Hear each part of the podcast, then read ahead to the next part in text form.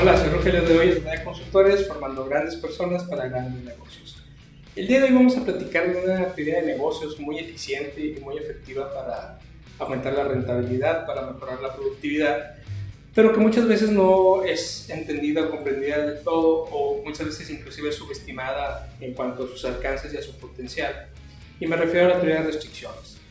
La teoría de restricciones nace en el año de 1979 por eh, su autor es el Leyahu Goldratt y esta teoría o este modelo de negocios está pensado en evolucionar constantemente, es decir, por sí solo no tiene, eh, no tiene un fin o digamos que sigue evolucionando esa teoría de restricciones.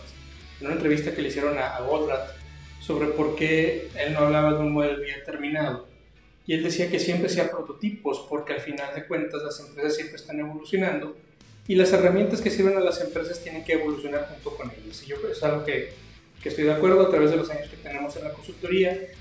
Hemos visto que cualquier, cualquier sistema que se implemente, cualquier nuevo modelo de negocio, a los pocos meses ya habrá evolucionado. Entonces es importante que desde que nace se entiendan sus principales elementos, cómo nace, por qué está cada uno de esos elementos para que en el momento que, que la empresa evolucione, estos elementos evolucionen junto con la empresa. Y la teoría de restricciones es un ejemplo muy palpable de que se pueden adaptar estos modelos a las necesidades del negocio. La teoría de restricciones nos habla principalmente en buscar aquellas restricciones o aquellos elementos, aquellos factores limitantes dentro de un proceso, lo que comúnmente llamamos un cuello de botella. Este, estos factores hay que identificarlos porque al final de cuentas dice esta teoría que son los que llevan el ritmo de toda la cadena productiva y son los que van a determinar el flujo o el ritmo al cual surge la rentabilidad. Y en ese sentido, esta, esta, teoría tiene cinco pasos en donde primeramente tenemos que identificar esas restricciones o esos cuellos de botella. Tendremos que explotar esas restricciones, es decir, tenemos que analizarlas, empezar a mejorarlas, empezar a, a, encontrar sus causas de raíz. Tenemos que subordinar y sincronizar las restricciones. ¿Qué es esto?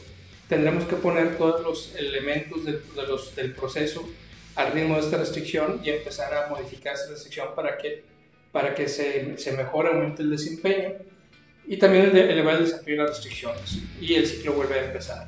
Esta teoría dice también que una vez que se detecta un cuello de botella y se mejora este cuello de botella, inevitablemente saldrá otro cuello de botella y tendremos que repetir el proceso.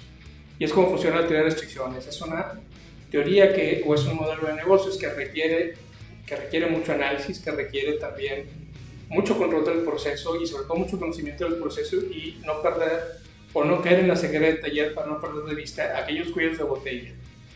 Aquí lo importante también es medir la rentabilidad sobre, sobre algunos otros factores o, indicadores del negocio.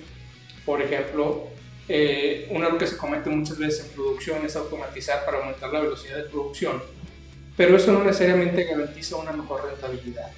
Lo que dice este modelo es que tenemos que que poner la rentabilidad por encima de otros indicadores, inclusive que aunque esto signifique no ganar necesariamente velocidad en los procesos, cuando siempre y cuando la rentabilidad no aumente. Entonces es muy interesante esta, esta, este modelo de negocios, la cual también cuenta con algunas herramientas que nos van a ayudar a implementarla y llevarla mejor, como son los árboles de realidad actual, la evaporación de nubes, los árboles de, de, de realidad futura, los árboles de prerequisitos y los árboles de transición. Si se fijan, vamos, en esta teoría hablamos de muchas, muchas decisiones que tenemos que, tomar hacia el futuro, de análisis que tenemos que hacer, y lo, pero una vez que se domina y se conoce esta herramienta es muy efectiva para aumentar la rentabilidad del negocio en los diferentes procesos que tengamos bien identificados los cuellos de botella. Te voy a dejar en nuestro blog un, artículo un poco más completo sobre, sobre esta, esta teoría. Te recomiendo que leas el libro de la meta, que es el, es el libro de referencia en donde se explica a manera de novela cómo funciona esta teoría. A pesar de que ya tiene pues, algunos años, de los años 80, pues es importante entender cómo ha ido evolucionando para poder implementarlo.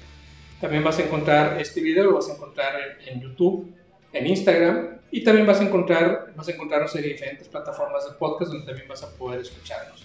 También está nuestra página, nuestra página de internet y nuestro correo electrónico donde vas a poder dejarnos tus preguntas y con gusto las atenderemos. Yo soy Rogelio de Hoyos de DEA Consultores, formando grandes personas para grandes negocios.